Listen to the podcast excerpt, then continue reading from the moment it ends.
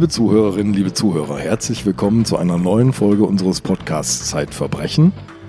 Mein Name ist Andreas Sendker. Mir gegenüber sitzt Sabine Rückert. Und ich finde, wir sollten uns mal wieder vorstellen, Sabine. Gut, stell weil, mich vor. Ja, ich stelle dich vor. ähm, weil es kommen ja immer neue Menschen, neue Zuhörerinnen und Zuhörer dazu.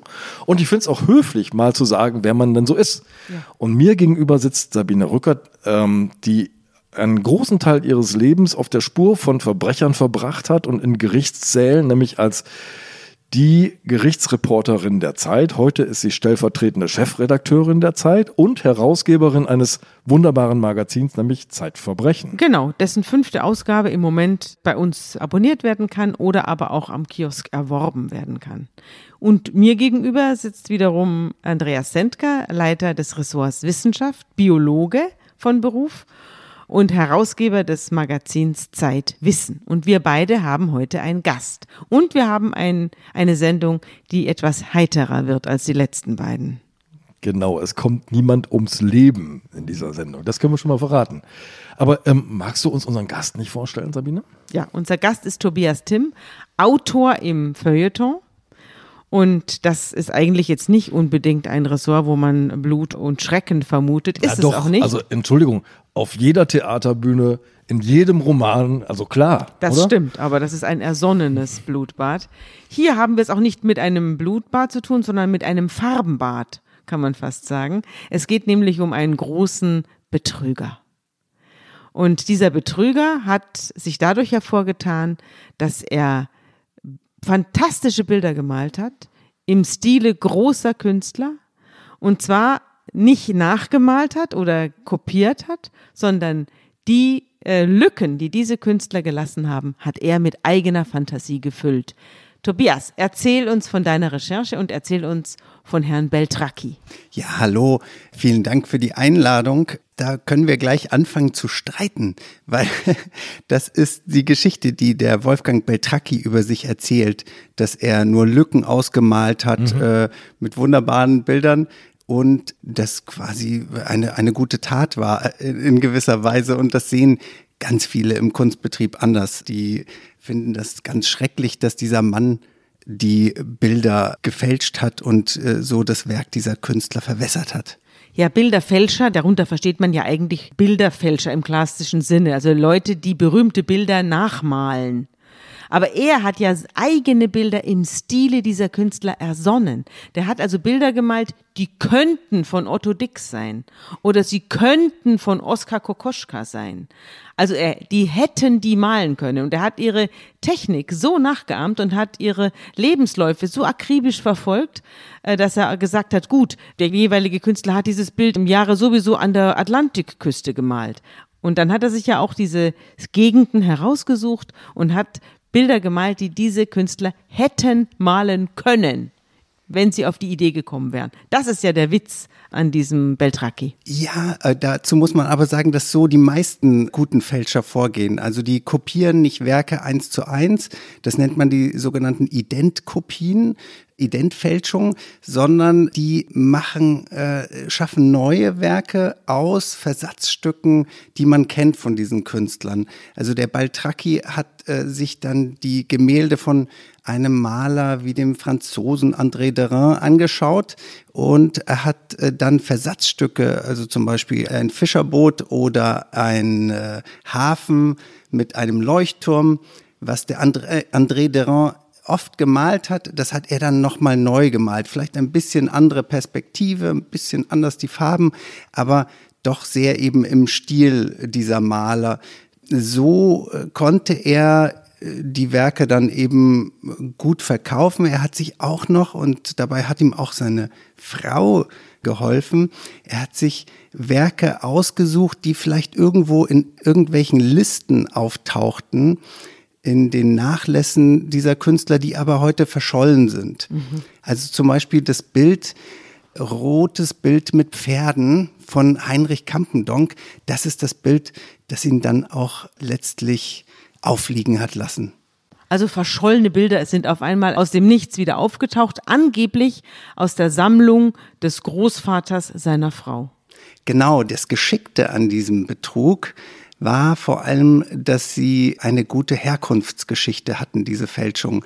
Also, dass sie eine glaubhafte Geschichte hatten, woher sie kamen. Es gab da diese Sammlung Werner Jägers, das war der Großvater der Frau von Beltracchi.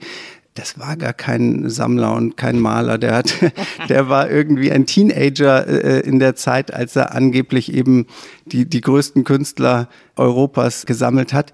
Aber es gab einen Grabstein auf dem Melatenfriedhof in Köln von diesem Werner Jägers. Also es gab diesen Menschen.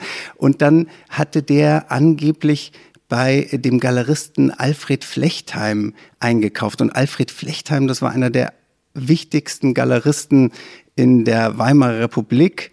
Äh, die Bilder, die äh, Beltracchi fälschte, die waren eben deshalb auch so gut, weil sie auf der Rückseite, auf der Seite, die wir als Museumsbesucher normalerweise nicht sehen, Spuren hinterließ. Und zwar einen Aufkleber von diesem Alfred Flechtheim zum Beispiel.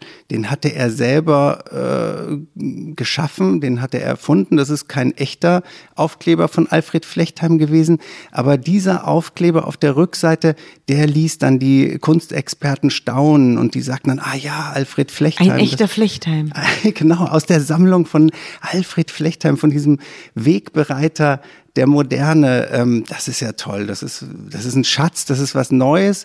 Und das ist dann wiederum auf dem Kunstmarkt ganz wichtig, wenn Kunstwerke äh, lange nicht aufgetaucht sind, wenn sie äh, marktfrisch sind, so nennen das die Kunsthändler, dann verkauft sich so ein Kunstwerk besonders gut. Aber da möchte ich jetzt mal äh, genauer reintauchen. Entschuldige, Tobias. Ähm, ich stehe im Museum ja immer vor den Bildern und gucke nicht dahinter. Und du nimmst mich jetzt sozusagen auf die Rückseite dieser Bilder mit. Und das heißt, ich muss mir vorstellen, wenn so ein Bild so ein bisschen auf dem Weltmarkt unterwegs war, bis es dann möglicherweise in einem Museum landet oder bei einem Sammler, ist es durch mehrere Hände gegangen und die Galeristen pappen dann hinten drauf so ein, so ein Aufkleber. Hier war, kommt von mir, so wie mein Fahrradhändler sagt hier, dieses Fahrrad haben sie bei Fahrrad Müller gekauft. Bei Autos ja auch. Da ist das Autohaus ja zum Teil auch noch. Unterm auf dem Wagen mit, ja. ja. Echt? Ist das so profan? Ja, genau. Das sind, das sind teilweise auch gar nicht hübsch gestaltete äh, Aufkleber, aber die sind wahnsinnig wichtig für die Händler und auch für die Sammler und für die Kunsthistoriker. Das ist, das ist eben sozusagen die Biografie dieser Bilder. Und die macht die Bilder meistens noch spannender, als sie es nur vom Anschauen sind, sondern das sind eben teilweise schwierige Wege, die diese Bilder gegangen sind. Also Alfred Flechtheim war ein jüdischer Galerist, der musste fliehen 1933, konnte einen Teil seiner Kunstsammlung oder seiner Ware aus seiner Galerie mitnehmen, aber den größten Teil eben nicht. Die sind dann arisiert worden, die sind, äh, das war, äh, waren sozusagen äh, Raubkunst der Nazis beschlagnahmt geklaut, beschlagnahmt ja. Mhm. worden. Äh, die verschwanden dann nach dem Krieg. Manche wurden vielleicht auch zerstört dieser Bilder. Also das sind eben äh, schwierige Geschichten und da gehen dann aber eben auch die Fälscher rein. Gerade wenn es so, so ungenau ist, äh, nachzuforschen, diese Geschichte der Bilder, also wenn es da eben historische Umbrüche gab, äh, Kriege, dann sind das sozusagen die Eintrittstüren für die Fälscher. Die können dann eben eine Geschichte erfinden, die da beginnt in, in dieser Lücke. Dieser Podcast wird präsentiert von Bookbeat. Die App ist für Hörbuchliebhaber das, was Spotify für Musikfans darstellt. Denn dem Hörgenuss sind keine Grenzen gesetzt. Ob Neuerscheinungen, Bestseller oder Sachbücher – es stehen mehr als 50.000 Titel aus über zwölf Kategorien zur Verfügung, von denen man so viele anhören kann, wie man möchte. Zeit-Podcast-Nutzer können Bookbeat exklusiv einen Monat lang testen. Den Gratis-Monat gibt es auf bookbeat.de slash Verbrechen. Bookbeat. Hörbücher hören ohne Limit. Also die Geschichte der Beltrakis lautete, der Urgroßvater oder der Großvater ist verblichen und man fand in einem Dachboden eine große Anzahl längst verschollener Bilder aus der Sammlung Flechtheim. Ist das so richtig? Genau, genau. Das war ein Teil der Geschichte, aber Wolfgang Beltracchi hat über Jahrzehnte gefälscht. Er hat äh, über 40 Jahre Bilder gefälscht am Anfang äh, hatte er noch nicht so ein ausgeklügeltes System mit dieser Provenienzgeschichte, äh, also mit der Herkunftsgeschichte der Bilder. Am Anfang ist er als etwas fauler Kunststudent, also er hat Illustration studiert, ist er über Flohmärkte gelaufen und hat sich äh, Bilder gesucht, äh, die irgendwie alt aussahen. Und dann hat er irgendwann gemerkt, dass er die sehr gut weiterverkaufen kann, wenn in der Landschaft vielleicht noch eine Figur drin ist. Er hat die dann so ein bisschen umgemalt. Er konnte auch gut restaurieren. der Vater war schon Kirchenmaler, ne? Genau. Er, Restaurator, ja. Ja, genau. Der Vater hatte ihm das Malen beigebracht, schon äh, von klein auf hatte Wolfgang Fischer, wie er damals noch hieß, gemalt und ähm, hatte das dann eben auch studiert und sich eben zunächst so mit Restaurationsarbeiten beschäftigt. Und irgendwann kapierte er dann aber, ich kann viel mehr Geld verdienen, wenn ich die Bilder nicht restauriere, sondern wenn ich dann noch was dazu male oder wenn es plötzlich ein echter so und so ist, äh, das Werk eines großen Meisters. Und so ist er langsam aber sicher ins Geschäft gekommen. Also der hat sich so allmählich reingefälscht, ne? Von so einem kleinen Bäumchen, das er da irgendwie ergänzt hat, bis dahin, dass er ganze Leinwände dann einfach als Grundlage genommen hat und übermalt hat. Genau. Ähm, und das ist noch ein Erfolgsgeheimnis von äh, Wolfgang Beltracchi, dass er eben äh, sehr geschickt vorgegangen ist, was die Mittel angeht. Also, dass er alte Bilder gesucht hat, die möglichst äh, wenig bemalt waren, die Leinwände, also alte Leinwände aus, aus den 20er Jahren des, äh, des letzten Jahrhunderts und dann die äh, Farbe, die da aufgetragen war, abgeschmirgelt hat. Also es waren irgendwelche Bilder, die irgendeine Oma oder ein Opa mal gemalt hatte in seiner Freizeit. Und dann hat er diese Leinwände genommen, hat es abgeschmirgelt und die Farbschicht abgetragen und hat dann auf diese alten Leinwände mit den Farben, die auch früher schon verwendet wurden, neue Bilder draufgemalt. Also er hat sich eine alte, also man konnte es auch wissenschaftlich nicht nachweisen. Es waren alte Farben und alte Leinwände. Ja. Wir erinnern uns ja an die, an die Hitler-Tagebücher. Die ah, Hitler-Tagebücher. Die muss ich Konrad die ganze Zeit denken. Kujau, ja der ja auch angeblich Hitlers äh, innerstes, innerste Stimme war und da also allen möglichen Unfug zu Papier gebracht hat, der aber dann an der Analyse des Papiers letztlich doch gescheitert ist, weil es modernes Papier war. Ja, genau. Und so ist letztlich auch Beltracchi dann gescheitert. Er ist an einem falschen Weiß gescheitert. So ist der jahrzehntelange. Titanweiß. Genau, das Titanweiß in der Rutilform. Da gibt es nämlich auch noch die, die feinen Unterschiede äh, des äh, Anatas und das äh, Rutil Titanweiß. Und das Titanweiß in der Rutilform wurde erst ab 1940 von Künstlern verwendet. Das wurde erst da erfunden. Was ist Rutilform? Kannst du das genauer erklären? Ist, hat, hat das was mit Chemie zu tun oder mit der Nuance oder? Ja, das hat mit Chemie zu tun und da kann ich leider gar nichts erklären. Das ist, das musst du machen, Andreas. Dafür. Nein, aber ich frage deswegen, weil unser alter Kollege Hans Schuh hier, äh, Zeitredakteur, war Redakteur beim Stern und der war derjenige, der beim Stern dann mit den Kujau Tagebüchern zur Papierforschungsanstalt gefahren ist und ähm, mit dem Ergebnis zurückkam, das stimmt alles gar nicht. Und äh, darum, äh, der Chemiker Schuh, wenn der uns zuhört, dann hätte er dieselbe Frage gestellt. Ja. Ähm, aber das ist ja irre, da fälscht jemand ich habe nachgelesen, also über diese 40 Jahre hinweg muss es 300, rund um 300 Fälschungen mindestens gegeben haben. Genau, ja. Und dann stürzt er über einen Farbton. Ja, genau. Es ist, es, man muss sagen, es gab schon früher äh, Hinweise. Es haben schon früher bestimmte Kunstexperten die Bilder von Wolfgang Beltracchi als Fälschung entlarvt. Aber so wie der Kunstmarkt strukturiert ist, wurde ihm das nicht zum Problem.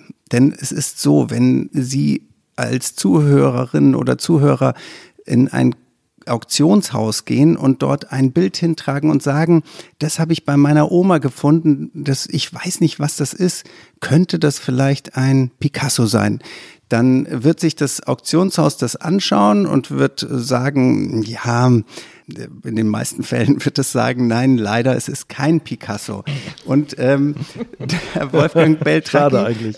ja genau, äh, der Wolfgang Beltracchi ist meistens nicht selbst zu den Auktionshäusern hingelaufen, sondern er hat einen Kumpan, äh, Strohmann. einen genau einen Strohmann hingeschickt oder seine Frau später und hat die vorgeschickt zu den Auktionshäusern und die haben sind genauso vorgegangen. Die haben gesagt, ich habe hier etwas aus der Sammlung meines äh, Großvaters. Das, äh, da ist dieser Aufkleber von Alfred Flechtheim drauf, aber wir wissen nichts Genaues. Sie sollten das auf jeden Fall von dem zuständigen Experten klären lassen, ob das wirklich ein Bild von Max Pechstein zum Beispiel ist oder von äh, Leger oder von anderen Größen der Kunstgeschichte. Und das war eben ein sehr guter Trick, weil äh, die Auktionshäuser dann äh, zu den Experten hingegangen sind. Und wenn die Experten drauf reingefallen sind auf diese auf diese Bilder, dann konnte das versteigert werden und es hat sich nie wieder, nie wieder irgendjemand äh, danach gefragt. Es ist nämlich so, dass es für jeden Künstler meist nur einen Experten oder eine Expertin gibt, die darüber entscheidet, hopp oder top, ist es ein Bild des Künstlers oder ist es keins. Und wenn man da durch dieses Nadelöhr durch ist, dann hat man gewonnen. dann hat man gewonnen. Und oft waren es Millionen im Fall von Beltracchi. Und wenn er mal, und das verschweigt Wolfgang Beltracchi, wenn er im Fernsehen auftritt, meistens, äh, er ist auch oft gescheitert. Also es sind auch Bilder abgelehnt worden von den Aber Experten. die wanderten dann als Herr Müller, Ihr Bild ist kein Picasso, wieder zurück in irgendwelche Dachstuben. Und niemand hat eine Straftat darin gesehen. Genau, da wird dann meistens nicht äh, eine Strafanzeige erstattet, weil die Auktionshäuser sich auch das Geschäft nicht vermiesen wollen. Die, das kann ja sein, dass die eben, dass der Großvater von dem Einlieferer oder der Einlieferin äh, ge, getäuscht wurde und eben übers Ohr gehauen wurde und man, man möchte die jetzt auch nicht vor den Kopf stoßen und vielleicht bringen sie ja mal irgendwann ein echtes Bild an und äh, auf diese Art und Weise kann man es als Fälscher recht weit bringen. Aber ist der Markt für solche Bilder denn so fragmentiert und, und undurchsichtig tatsächlich? Weil ähm, die Beltrakis haben ja diese geschickte Idee, die Bilder stammen aus der Sammlung, hm, aus der Sammlung Jägers und es gibt noch eine zweite Sammlung, nämlich die Sammlung Wilhelm Knops. So. Äh, Gibt es nicht irgendjemand, der mal eine Strichliste führt und sagt, ja, da kommen aus dieser Sammlung kommen immer so seltsame Dinge, die so fragwürdig sind und da entsteht, wächst so ein Verdacht in der Community? So stelle ich mir das eigentlich vor. Ja, da spielt aber ein anderes äh, Problem des Kunstmarkts eine Rolle und zwar das, äh, äh, das Gesetz der Diskretion. Dass die meisten Auktionshäuser und Galeristen und äh, Kunsthändlerinnen verschweigen, wer der Vorbesitzer eines Kunstwerks war. Das hat, kann verschiedene Gründe haben. Das kann einerseits den Grund haben, dass die Kunstsammler bescheiden sind. Sie wollen nicht angeben und deswegen nicht, dass ihr Name bekannt wird. Das kann auch den Grund haben, dass sie Angst haben vor Dieben, dass jemand in, in, die, in die Wohnung einsteigt und äh, die Picassos rausholt. Es kann aber auch den Grund haben, dass man die Finanzämter nicht darauf aufmerksam machen will, was man da gerade für Gewinne erzielt. Oder eben im Fall von Beltracchi, dass man ge genau so etwas äh, nicht unbedingt äh, so Spuren legen möchte. Also dass man nicht die Experten drauf bringen will, aha, da kommt ganz viel aus dieser einen komischen Quelle äh, von diesem sonderbaren Werner Jägers, von dem wir jetzt plötzlich so viel hören, von dem es früher nie Bilder auf dem Markt gab. Was ist denn da los? Und so war es aber auch. Irgendwann, nämlich ab dem Jahr 2006, 2007, 2008, begannen mehrere sehr engagierte Kunstexpertinnen und Kunstexperten zu recherchieren. Die fragten sich, was hat es mit diesem Aufkleber von Alfred Flechtheim auf sich? Hätte sich Alfred Flechtheim so ein hässliches Porträt auf seine eigenen Bilder geklebt? Das war ein Porträt von Flechtheim, selbst hergestellt von Beltracchi. Genau. Und ähm, der Flechtheim-Spezialist Ralf Jentsch, ein, das, der verwaltet den Nachlass des Künstlers Georges Gross und hat da auch Bücher geschrieben, äh, der äh, sagte dann eben, das ist doch, das ist doch wie eine Karikatur aus dem Stürmer, also wie eine antisemitische Karikatur, dieses Bild, was da auf den Bildern draufklebt, das kann doch der, der äh, Flechtheim nie selbst von sich hergestellt haben. Und äh, der ist dann dieser Frage nachgegangen und hat in Auktionshäusern nachgefragt, ob sie auch schon mal ein Bild mit diesem Flechtheim-Aufkleber hatten. Und dann tauchten dabei eben neue Merkwürdigkeiten auf. Da war dann auf dem einen Bild auch noch die Nummer einer berühmten Galerie, Galerie Kahnweiler, eine andere Galerie, die ganz bedeutend war in der Zeit. Und das stimmte aber mit dem Archiv der Kahnweilers nicht überein, diese Nummer. Und so kam das dann langsam in die Aufklärung. Wir müssen mal die Dimensionen, glaube ich, abschreiten. Und zwar die zeitlichen. Wie lange hat Beltracchi sein Unwesen getrieben? Welchen Schaden hat er verursacht? Wie viele Bilder hat er gemalt? Welche Künstler hat er kopiert? Also er hat eben schon früh angefangen und da damals hat er aber, das war, da war er noch Student oder nicht mehr Student, er hat das Studium abgebrochen. Ähm, in den 70er, 80er Jahren hat er so Bilder verkauft. Ähm, äh, auf Flohmärkten, das sind schon Fälschungen, von denen wir heute gar nicht mehr wissen, wo sie sind. Und dann ähm, gab es schon in den 80er Jahren mal eine Reihe von Bildern eines Künstlers, der nicht so wahnsinnig bekannt ist, Johannes Molzahn. Das äh, war aber auch geschickt, dass man nicht die Künstler aus der ersten Reihe fälscht, sondern die Künstler, die eher in der zweiten oder Eben dritten. Nicht den Picasso. Genau, genau nicht den mhm. Picasso, der, das sorgt für zu viel Aufmerksamkeit, sondern lieber irgendwie die Künstler, die nicht ganz so berühmt sind, aber die dann doch auch irgendwie 20.000, 30.000, 60.000 D-Mark damals noch brachten. Und da kam es dann auch schon mal zu Ermittlungen äh, in Berlin des Landeskriminalamtes. Da flogen auch schon Fälschungen auf. Zeugen sagten, dass da ein Wolfgang Fischer diese Bilder gemalt habe. Die Polizei machte sich auf, suchte diesen Mann und der war aber nicht mehr auffindbar. Der wohnte nicht mehr da, wo er gewohnt hatte und war nach Frankreich verschwunden. Und nannte sich Beltracchi. Genau, er hatte auch den Namen gewechselt, er hatte den Namen seiner Frau angenommen, die hatte er 1992 kennengelernt. Also die hieß wirklich Beltracchi? Die hieß wirklich Beltracchi. War also kein Mondname? Nein, das war kein, äh, kein Künstlername, sondern es war der schöne italienische Name seiner Frau, äh, Helene Beltracchi. Die beiden, die verschwanden just in dem Moment, als eben die Polizei das erste Mal auf ihren Spuren war, verschwanden sie, machten eine Weltreise zunächst und ließen sich dann in Frankreich auf einem wunderschönen Gut nieder. Sie hatten damals schon viel Geld verdient, äh, die professionalisierten das Ganze dann äh, und es wurden dann eben sagt Wolfgang Beltracchi ungefähr 300 Bilder gefälscht von insgesamt insgesamt von Künstlern wie Max Pechstein oder Louis Marcoussis, das ist ein, auch ein Kubist, der eben auch nicht in der ersten Reihe steht, aber trotzdem äh, bis zu 500.000 Euro oder so auf Auktionen bringt. Und äh, Wolfgang Beltracchi behauptet zumindest, dass er die, diese Bilder in wenigen Stunden nur gemalt hätte. Und das ist dann natürlich ein ganz guter Stundensatz. Den verdient man auch mit dem Drogenhandel nicht oder mit dem Waffenhandel. Wenn es auch zwei, drei Tage waren, die er sich an die Staffelei stellen musste. Wenn er dann da 500.000 Euro machte, dann ist das ein guter Job.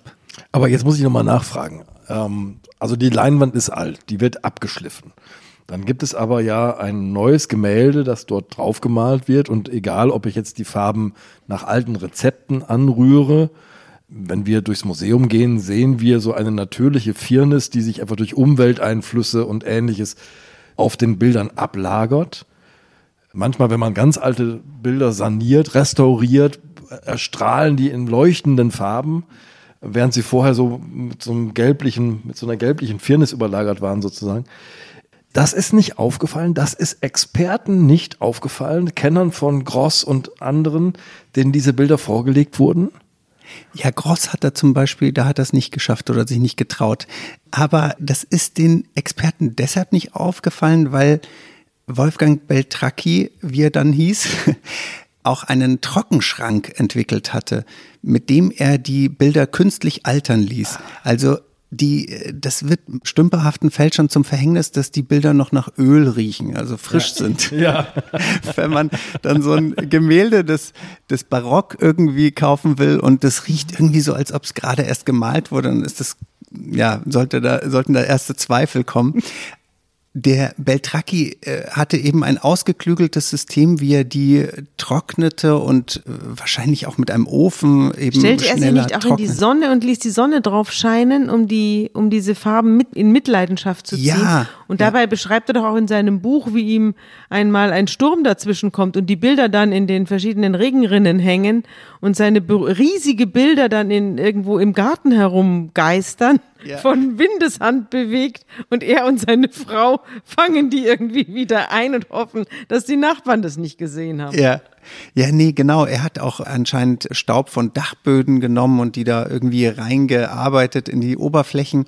Und dann entsteht auch dieses Krakelé, nennen das die äh, Experten, also diese kleinen Risse in der Maloberfläche, und das kann aber auch die, die Spezialisten, also die wirklich guten Restauratoren, die können dann auch sehen, wie alt diese Bilder ungefähr sind. Und eine Restauratorin sagte mir mal, dass es Wolfgang Beltracchi bei dem einen Gemälde etwas zu gut gemeint hätte. Das wäre dann ungefähr nach diesem Alterungsprozess 300 Jahre oder so alt gewesen, sollte aber nur 80 Jahre alt sein. ja, zu lange im Ofen gelassen. Genau, nach der Methode sind aber auch schon andere Fälscher vorgegangen, zum Beispiel Wolfgang Job, der Modedesigner. Der hat sein Studium unter anderem damit finanziert, dass er Gemälde Stillleben äh, flämischer Meister gefälscht hat. Und die hat er bei sich zu Hause im Gasofen äh, dann altern lassen. Und wo hat, was hat er dann mit denen gemacht? Die hat er verkauft und äh, hat so sich so ein kleines Zuverdienst. Also als verdient. alter Meister verkauft oder unter ja, seinem eigenen Namen? Nein, als alte Meister hat er die äh, eingeliefert in Auktionshäusern. Und das hat keine rechtlichen Konsequenzen gehabt. Das hatte keine rechtlichen Konsequenzen. Das hat er einmal dem Zeitkollegen Tillmann Prüfer gestanden, gebeichtet. Als alles verjährt war. Als alles längst verjährt war. Das ist nämlich ein Problem mit den Fälschungen. Die, die verjähren schon nach fünf Jahren. Ehrlich, nein. Ja, ein normaler Betrug. Der verjährt eben nach fünf Jahren und die äh, im Fall Beltracchi haben sie als Bande gehandelt, also zu dritt. Da war noch seine Frau und ein eben ein Strohmann, ein, ein Mitverkäufer dabei. Deswegen waren in dem Fall die Verjährungsfrist auf zehn Jahre ausgeweitet worden. Aber normalerweise, wenn man eine Fälschung so gut macht, dass sie fünf Jahre nicht auffällt, dann ist man eigentlich ist man aus dem Schneider. Schneider. Ja. Man muss auch das Geld nicht mehr zurückzahlen. Ja, da sieht es, glaube ich, zivilrechtlich sieht's ein bisschen anders aus, aber strafrechtlich zumindest hat man keine Probleme. Ich muss mal auf das Verfallsdatum meines Picassos gucken, vielleicht ja. ist er ja schon durch. ähm, unglaubliche Einblicke, das wird mir jetzt erst klar, welche Dimensionen das so bekommt. Um wie viele Millionen ging es denn so insgesamt? Ja, das ist schwer zu sagen, da man, da man wahrscheinlich eben auch noch nicht alle Fälschungen von Beltracchi gefunden hat damit kokettiert er selbst auch, dass er sagt, es hängen noch Bilder in Museen. Äh, er benennt sie aber nicht. Er hat gesagt, es können alle zu ihm kommen und dann sagt er ihnen, ob es eine Fälschung ist oder nicht. Schätzungsweise, die Ermittler gingen von 35 Millionen, glaube ich, äh, Euro Schaden aus, ungefähr. Man muss aber auch dran denken, dass äh, nicht nur reiche Sammler geschädigt wurden, sondern eben auch viele Kunsthistorikerin, die mit Expertisen zu diesen Bildern auch ihr ihren Ruf verloren haben, ja. Ja, Beltracchi selber sagt ja, ja, das, ich habe ja nur die geprellt, die sowieso mit den äh, Bildern nur Geld machen wollten. Ich habe Hedgefonds geprellt, ich habe Heuschrecken geprellt, die ihre Milliarden in Bilder reinstecken und äh, so richtig zu Schaden ist doch da gar keiner gekommen. Und was die Sachverständigen angeht, ja, wenn die von ihrer Sache nichts verstehen, kann ich doch nichts dafür. Ja, das ist, in, bei manchen Sachverständigen war es dann sogar so, dass die eben sechsstellige Eurosummen dafür bekommen haben, dass sie die Bilder für echt erklärt haben. Da gibt die es haben das ja auch wirklich geglaubt, nicht? Oder waren die mit unter der Decke? Naja, naja wenn man. Bei sechsstellig glaube ich eine Menge. Also, ja, oder? Genau, wenn, wenn man sozusagen angeboten bekommt, man soll ein Bild sich anschauen und sagen, ob es echt oder falsch ist. Und äh, wenn man sagt, es ist falsch, dann bekommt man nichts oder vielleicht 2000 Euro oder eine Summe, die man vorher vereinbart hat. Und wenn man sagt, ja, es ist echt, dann bekommt man 200.000 Euro. Ich glaube, da ist bei manchen Experten ein bisschen so das Urteil äh, getrübt, sagen wir mal so. Aber da schließt sich gleich die Frage für mich an. Ähm, lernt denn der Markt etwas aus solchen Geschichten? Passiert etwas? Holt sich der Experte für Maler X demnächst prinzipiell mal den Materialwissenschaftler oder Chemiker dazu, um zu sagen, wirf doch mal einen Blick drauf, kann das denn sein? wenn es hier um Werte von Millionen geht. Ja, das war die Hoffnung, dass nach dem Fall Beltracchi, der eben durch ein falsches Weißpigment aufgeflogen ist, vielleicht sollte ich die Geschichte kurz erzählen. Ja, unbedingt. Ja, das war das rote Bild mit Pferden des Malers Heinrich Kampendonk. Das, das wurde ist auch das, das durch den Garten geflogen ist, dieses große, als Ja. er es in der Sonne trocknen wollte. Ja, und das wurde versteigert im November 2006 bei einem Auktionshaus in Köln für 2,8 Millionen Euro. Das war der höchste Preis, der je für Campendonk gezahlt wurde. Und es war auch das teuerste Bild in diesem Jahr im, auf dem deutschen Kunstmarkt. Also es war wirklich ein sensationeller Preis in Deutschland. Die Käufer, das war eine Person, die sich hinter einer Briefkastenfirma versteckte, einer Briefkastenfirma auf Malta. Und das ist auch durchaus typisch. Der Kunstmarkt, äh, da gibt es viele Offshore-Geschäfte, da sind viele, viele Sammler äh, beteiligt, die sich verstecken hinter Briefkastenfirmen. Dieser äh, Sammler hatte eine Galerie in Genf beauftragt, diesen Kauf abzuwickeln. Die engagierte Galeristin in Genf hat gesagt, komisch, dieses Bild hat jetzt mein Kunde ersteigert, aber da gibt es keine Expertise für, da gibt es kein Zertifikat. Kein Gutachten. Kein Gutachten.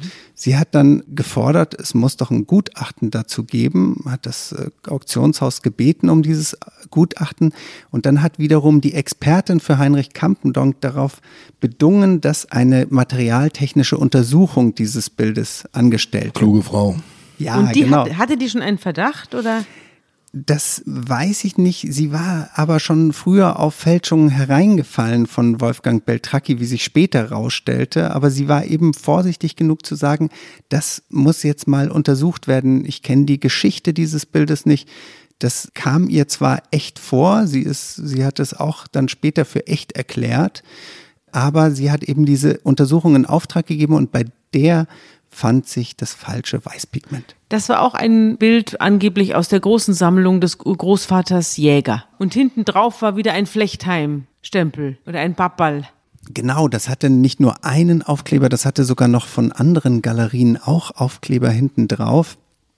Und da fand sich nun äh, dieses Titan Weiß und das löste dann einen Zivilprozess aus, dieser Fund. Da kam dann eine wieder sehr engagierte junge Rechtsanwältin ins Spiel, die nicht locker ließ, als das Auktionshaus die Zweifel herunterspielte. Denen entging dann nämlich später ihre Kommission in Höhe von 800.000 Euro, die sie allein an diesem einen Bild verdient hatten.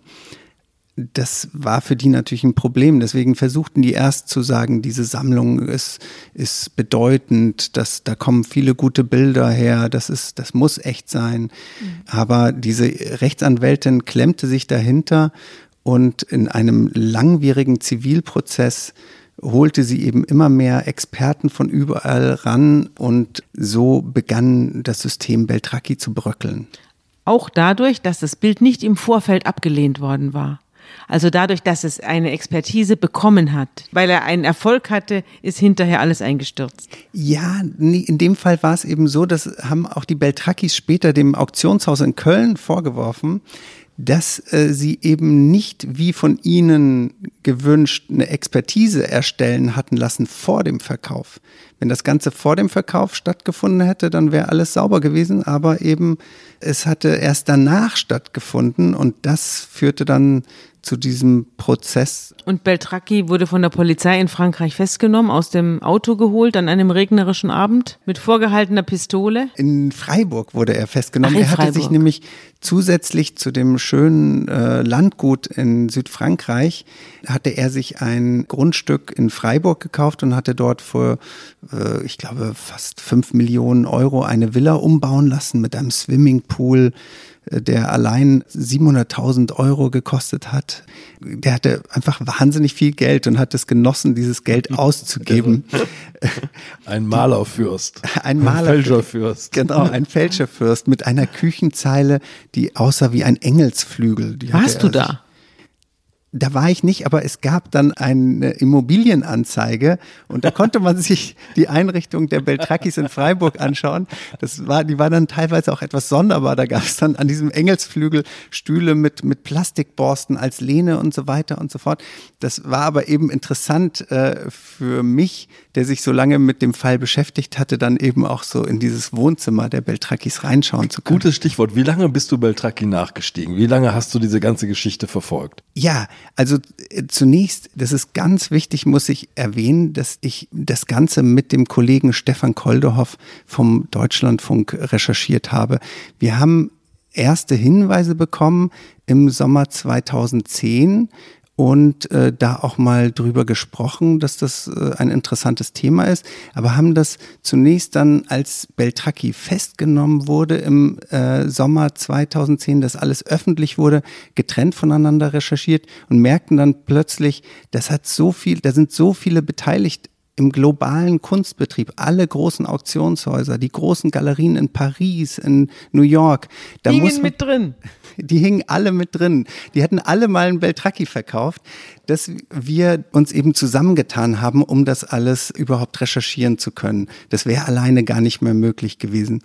Und wir haben dann am Anfang nach Spuren gesucht. Da waren dann die ersten Google-Ergebnisse zu Wolfgang Beltracchi, war dann ein Artikel im Spiegel über Schönheitsoperationen. Da berichtete ein Wolfgang Beltracchi aus Südfrankreich, ein Maler, dass er sich das Ober- und das Unterlied gerade hätte straffen lassen und dass es ganz wunderbar sei und seine, nicht mal seine Freunde, nicht mal seine Freunde etwas bemerkt hätten von dieser Schönheitsoperation. Also er fälscht auch an, an seinem eigenen Antlitz äh, herum.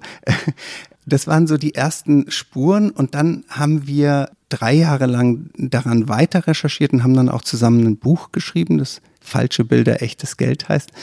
Und ja, stoßen aber noch immer heute noch auf die, auf die Bilder von ihm oder auf Geister. Wir, wir wir schicken uns manchmal Bilder per E-Mail zu und äh, fragen uns dann, siehst du auch, was ich sehe? Das sind dann Bilder, wo wir das Gefühl haben, die muss doch Wolfgang Beltracchi gemalt haben. Also in, in Museen seht ihr In, die. in, in Auktionen oder in, in Galerien tauchen die auf, auf Kunstmessen. Getroffen habe ich ihn dann nur einmal. Er wollte nie mit uns sprechen, weil wir, glaube ich, zu viel über ihn wussten und nicht äh, seine Geschichte ist eben geprägt von der Geschichte des Genies, der der besser malen kann eigentlich als alle anderen Künstler und wir kennen eben auch so ein paar Details, die diese Geschichte so, so in so ein bisschen, Bisschen anderes weniger glänzend machen. Ja, weniger glänzend Er lassen. sagte ja von sich, ich kenne die Schwächen der Künstler und ich kann sie übertreffen. Äh, was sind denn die Sachen, die da entgegenstehen? Was sind denn die finsteren Wissensquellen? Nein, die finsteren Wissensquellen sind einfach, dass äh, zum Beispiel die Kunsthistorikerin Aya Seuker, das ist die Expertin für Max Pechstein, die hat dann äh, nachgewiesen, dass Wolfgang Beltracchi eben nicht ganz neue Bilder von Max Pechstein geschaffen hat, sondern dass er sich orientierte an Zeichnungen, die er quasi kopiert hat. Er behauptet ja immer, er hätte nie kopiert, aber das sind quasi eins zu eins Vorlagen, nach denen er gearbeitet hat. Äh, Da, da gibt es auch Also er hat aus den Zeichnungen Aquarelle gemacht oder, oder Ölbilder. Ölbilder, genau. Er hat dann Ölbilder aus, aus Zeichnungen gemacht. Äh, Der, die Polizei hat auch Projektoren gefunden bei der Hausdurchsuchung und so. Also es sind, äh, es ist, glaube ich, Projektoren heißt, er hat sie an die Wand geworfen und nachgemalt. womöglich, ja. Ja. Das ist, sind äh, sozusagen jedes Mal, wenn wir gemeinsam mit Wolfgang Beltracchi zu einer Podiumsdiskussion eingeladen werden sollten, dann hat äh, Wolfgang Beltracchi gesagt, er kommt nicht, wenn wir kommen. Ihr habt auch, darin hast du vorhin geblättert, einen Katalog seiner Fälschungen aufgestellt. Und du hast vorhin so nebenbei bemerkt, äh, den würde jetzt selbst Wolfgang Beltracchi nutzen, diesen Katalog. Ja, den Eindruck haben wir zumindest, dass der ihm ganz hilfreich ist. Ähm, und auch allen anderen. Äh, das wurde uns immer wieder gesagt von Kunstexperten und Auktionatoren, dass unser Katalog äh, der Bilder, die wir als Beltrakis entlarvt haben, natürlich mit Hilfe von anderen Kunstexperten, ähm, dass der ganz hilfreich ist. Aufs Podium wollte Beltracchi ja nicht, aber du bist ihm begegnet, oder? Ja, ich bin ihm einmal dann begegnet und zwar hat er auf der Art Basel, das ist die wichtigste Kunstmesse der Welt, da werden die teuersten Gemälde und, und Skulpturen gehandelt jedes Jahr im Juni in Basel. Dort äh, wollte er auch gerne seine neuen Bilder jetzt ausstellen. Die Bilder, die er jetzt malt im Stile anderer Künstler, das wollte die Messe aber auf gar keinen Fall. Die meisten, der Kunstbetrieb ist sehr wütend auf Wolfgang Beltracchi, weil er mm, eben viel kaputt gemacht hat, viel Glauben in die Kunst, er viel Glauben in die Händler, viel Glauben in die Experten. Äh, er hat die alle vorgeführt, er hat die Schwächen des Systems gezeigt. Er hat aber eben auch das Werk dieser Künstler ruiniert Beschädigt. in gewisser Weise. Also man kann sich heute keinen Heinrich Kampendonk mehr anschauen, ohne an Beltracchi. ohne innerlich zu lachen. Ja, genau, ohne zu lachen und an Beltracchi denken zu müssen. Und dagegen können sich diese Künstler ja nicht mehr wehren. Die sind schon äh, lange tot und das ist eben ein bisschen gemein. Jedenfalls stellte Beltracchi damals bei der Art Basel nicht aus. Er durfte nicht auf das Messegelände. Er hat sich dann in einem in einem Hotel neben der Messe einen Raum gemietet und hat dort seine Bilder präsentiert. Und äh, da hatte ich dann die Ehre, äh, den äh, kurz Hallo sagen zu können, äh, dem Wolfgang Beltracchi. Aber es blieb Frau. beim Hallo. Es blieb äh, beim Hallo. Er wollte uns damals kein Interview geben. Er wollte nicht zu unseren Fragen ja, antworten. Ja, man kann auch, man kann auch Beltracchi äh, zuschauen auf YouTube wie er zum Beispiel Harald Schmidt im Stile des Otto Dix porträtiert. Das kann man ohne weiteres aufrufen. Und da sieht man, wie, wie ihm Harald Schmidt im Modell steht und am Schluss ein wirklich hübsches Otto Dix-Bild von Harald Schmidt entsteht. Natürlich äh, als echter Beltracchi. Ich glaube, Otto Walkes hat er auch schon ja. gemalt. Die Prominenten lassen sich jetzt von Beltracchi malen und hängen ja. sich das dann im Stile eines ins Wohnzimmer rein. Ja, was natürlich alle ernsthaften Kunsthistoriker schaudern lässt und gruseln lässt, weil diese Bilder, die er dort vor der Kamera gemalt hat, dann doch sehr wenig mit den mit, den, mit der Kunst zu tun haben, die die, die die alten Meister schaffen wollten. Ja, Karikaturen. Aber so wie das klingt, scheint ja das Selbstbewusstsein von Beltracchi, auch nachdem er als Fälscher überführt wurde, ungebrochen, oder? Das ist enorm, das ist unglaublich. Also jedes Mal, wenn man ihm zuhört, staunt man über dieses, diese, dieses Mega-Ego. Das liegt vielleicht auch daran, dass er eben 40 Jahre lang nichts sagen durfte. Das ist ja auch eine schwierige Situation. Er malt Bilder, die werden überall für Millionen verkauft und er darf nicht sagen, ich war's, ich war's, ich habe euch alle reingelegt, sondern ähm, er muss die Klappe halten, er muss still äh, bleiben und, und als was firmierte er denn äh, nach außen hin? Was haben denn die Leute geglaubt, wovon er lebt? Ja, da wir haben auch äh, Stefan Koldorf und ich haben auch mit früheren Weggefährten oder mit Nachbarn gesprochen und da firmierte er als Maler, aber es war immer unklar, womit er eigentlich sein Geld verdient, wirklich. Das blieb so im Unklaren. Ähm, er war schon ein Maler, aber es tauchten ja nie Bilder von ihm auf irgendwo äh, auf dem Kunstmarkt. Sein einzig selbst gemaltes Bild, was vor dem Auffliegen des Fälschers verkauft worden war bei einer Auktion, war ein Gemälde, das Durchdringung heißt. Das ist ein. Da stand dann unten Beltracchi drauf. Noch Fischer, Wolfgang ah, Fischer. Das hatte er gemalt in den 70er Jahren, mhm. glaube ich. Und das war ein Gemälde, was so neosurrealistisch war, wo aus einem, aus einem Schrank irgendwie so eine, so eine Salvador Dali-Soße rausfließt und, und ein, ein Planet zu sehen ist. Also ein, ein sehr sonderbares Bild, was, was in demselben Jahr, wo das rote Bild mit Pferden fast drei Millionen erreichte auf einer Auktion für, ich glaube, 1300 Euro versteigert wurde bei einem Münchner Auktionshaus. Wie sich dann später herausstellte, war die, die Käuferin war Helene Beltracchi. Das war die Bieterin auf dieses Gemälde gewesen. Liebe Hörerinnen und Hörer, die aktuelle Ausgabe des Magazins Zeitverbrechen ist jetzt online im Zeitshop bestellbar und im bundesweiten Pressehandel erhältlich. Sie wollen keine Ausgabe mehr verpassen? Dann abonnieren Sie das Magazin zum Vorteilspreis unter dem Link www.zeit.de/slash verbrechen-abo. Aber irgendwann wurde er ja dann doch ein Fall für die Strafjustiz, deswegen haben wir ihn auch hier in unserem Podcast Verbrechen. Und er wurde äh, vom Landgericht Köln, soweit ich weiß, 2011 zu sechs Jahren Freiheitsstrafe verurteilt. Seine Frau hat vier Jahre gekriegt als seine Hehlerin oder äh, Mittäterin. Und dann hatte er noch einen Strohmann, der hat fünf Jahre gekriegt. Genau, das war ein recht kurzer Prozess. Auf den hatten sich eigentlich die Beobachter des Kunstmarkts schon gefreut. Es waren nämlich 170 Zeugen äh, geladen von und äh, diese 170 Zeugen, zu denen zählte auch Steve Martin zum Beispiel, der der Schauspieler, der amerikanische, der hatte nämlich auch mal einen Beltracchi äh, unwissentlich gekauft bei einer Pariser Galerie und dann sonderbarerweise war er dieses Bild dann äh, relativ schnell wieder losgeworden über ein Auktionshaus. Also er hatte da Verlust dabei gemacht. Ich hoffe nicht, dass Steve Martin oder seine Berater kapiert hatten, dass es sich um eine Fälschung handelte, aber er hat es jedenfalls mit Verlust wieder weiterverkauft. Steve Martin wäre auch bei dem Prozess gehört worden, auch andere Auktionatoren, Experten, äh, das hat dann leider nicht stattgefunden, weil es ziemlich schnell diese Einigung gab. Also im Prozess ging es nur um wenige Bilder, glaube ich, oder? Genau, da ging es nur um ein gutes Dutzend Bilder, ja. die, die eben noch nicht verjährt waren und wo man wo die Beweise sehr gut waren, wo sich die Ermittler Hoffnungen machten, dass sie Wolfgang Beltracchi überführen können in, in diesen Fällen.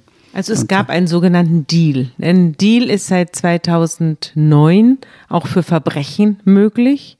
Das heißt, das Gericht darf eine verbindliche Zusage über die Obergrenze der zu erwartenden Strafe abgeben unter der Bedingung, dass der Angeklagte ein Geständnis ablegt.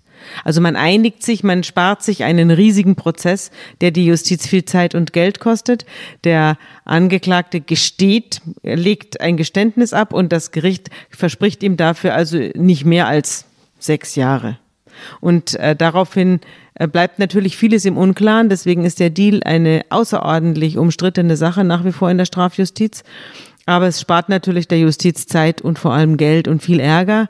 Und deswegen wird mehr und mehr das auch bei Verbrechen sogar angewandt. Sogar bei Verbrechen gegen das Leben wird gedealt.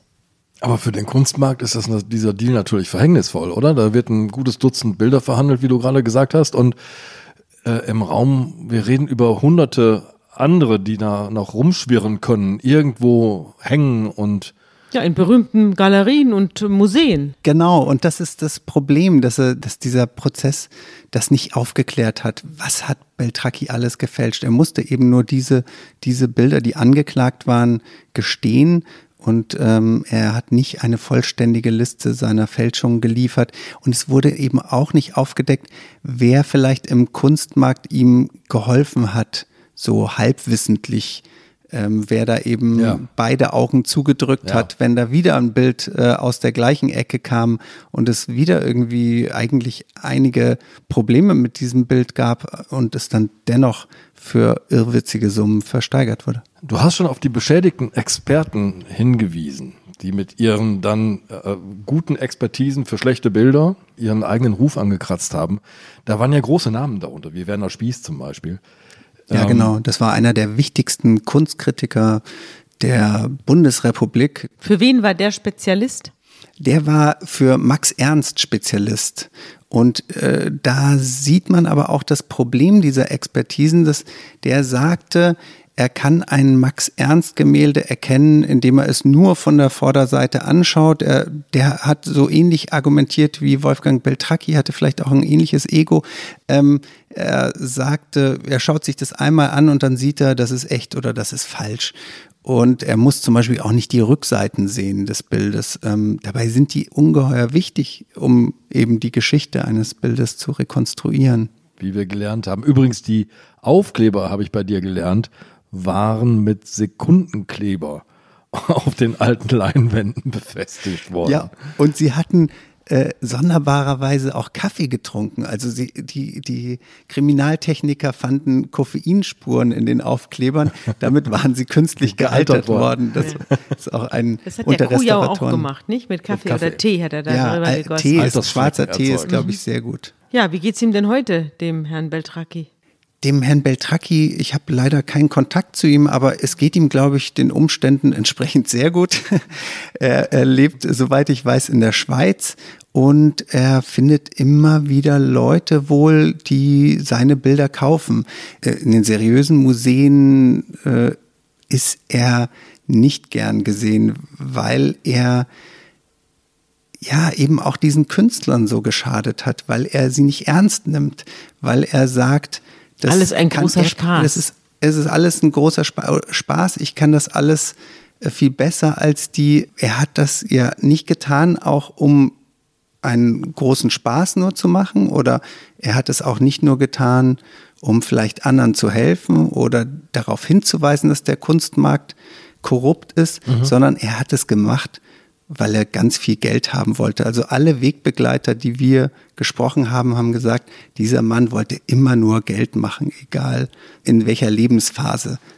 Mit seiner Frau verbindet ihn ja eine große Liebesgeschichte. Er lässt sich auch häufig mit ihr ablichten. Äh, und besteht diese Ehe weiterhin in, äh, in großer Glückseligkeit? Weißt du da was? Ich hoffe es für, für die beiden. Das ist, das ist ja auch das Interessante an der Geschichte, dass er eben erstens nicht erzählen durfte, ich bin der große Maler, der diese ganzen vermeintlichen Meisterwerke malt sie mussten eben auch ein Ehepaar bleiben, damit dieser Riesenbetrug nicht aufflog. Es wär, er konnte ja nicht fremdgehen oder sie konnte auch nicht fremdgehen, sonst wäre diese, sonst wäre dieses ganze Konstrukt äh, gefährdet gewesen. Aneinander gekettet durch ein Geheimnis. Ja, und deswegen, ich äh, habe einmal mit einem Produzenten gesprochen, der auch als Drehbuchautor für den Film Stonk gearbeitet ja, hat. Der Film über die gefälschten Hitler. Genau, der Ulrich Limmer der auch äh, überlegt hatte, äh, über Beltracchi einen Film eventuell zu machen, aber der sagte mir, dass diese Geschichte ist äh, schon deswegen nicht so ganz filmreif, weil da in der Liebe so gar nichts passiert. Man erwartet doch von einem Fälscher, dass er auch einer ist, der jetzt im Liebesleben ein, ein, ein, ein Gigolo oder so, aber das, äh, das fand dann nicht so richtig statt. Ja, das war vielleicht das einzig echte. Ja, das wäre ja. schön. Also ein echter Beltracchi klingt natürlich auch besser als ein echter Fischer aus Höxter. Also ja. muss man schon sagen.